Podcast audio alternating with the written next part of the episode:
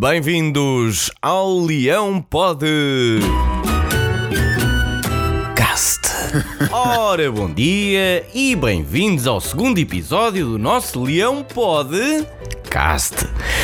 Caros ouvintes, ouçam esta.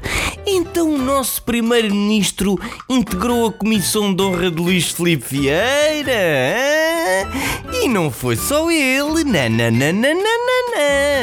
O primeiro-ministro das ciclovias também.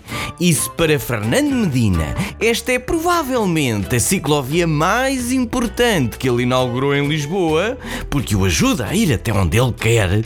Já para António Costa, parece ser pedalada a mais e a sociedade já expressou a, a, a comichão que esta comissão está a fazer.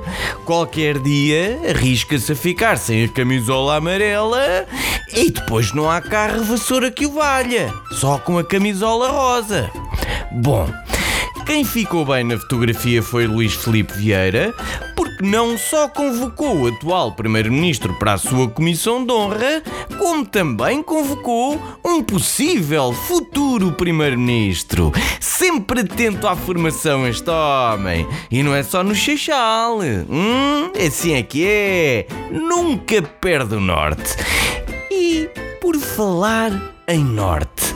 No Futebol Clube do Porto as contas são outras. Diz-se por aí que o clube tem dois meses de salários em atraso. Dois meses. Ah, pá. E fazem-se notícias por causa disso. A saída de Pinto Costa também está atrasada em 20 anos e eu não tenho ouvido ninguém a queixar-se.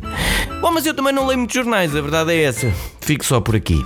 Bom, agora o nosso Sporting. Pois é, depois de tanta novela argentina, a Cunha voou para Sevilha. Olé! Os árbitros portugueses foram despedir-se dele ao aeroporto, mas em vez de um lenço branco, levaram um cartão vermelho, como é hábito. Lotopegui, eh, perdão, Lopo, Loto, Loto, ai, perdão, Lopetegui, assim é que é. Será o seu novo treinador e já lhe entregou umas castanholas para ele depois distribuir alegremente pelos adversários. Exatamente. Sobre a transferência, não são os 20 milhões de euros anunciados. Não são. É metade. E eu só fico à espera de que esta regra de divisão simples não se aplique também aos resultados financeiros positivos que foram apresentados esta semana.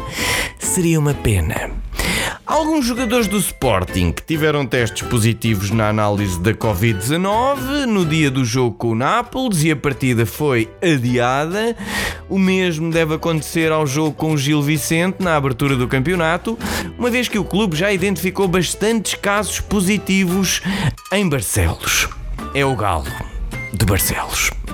Já na segunda liga, o Feirense Chaves foi suspenso, com os jogadores em campo por causa de quatro casos. Ora, toda esta situação dá-me vontade de rebatizar o nome da Zaragatoa para Pedro Proença à toa. E a vocês? E por hoje é tudo.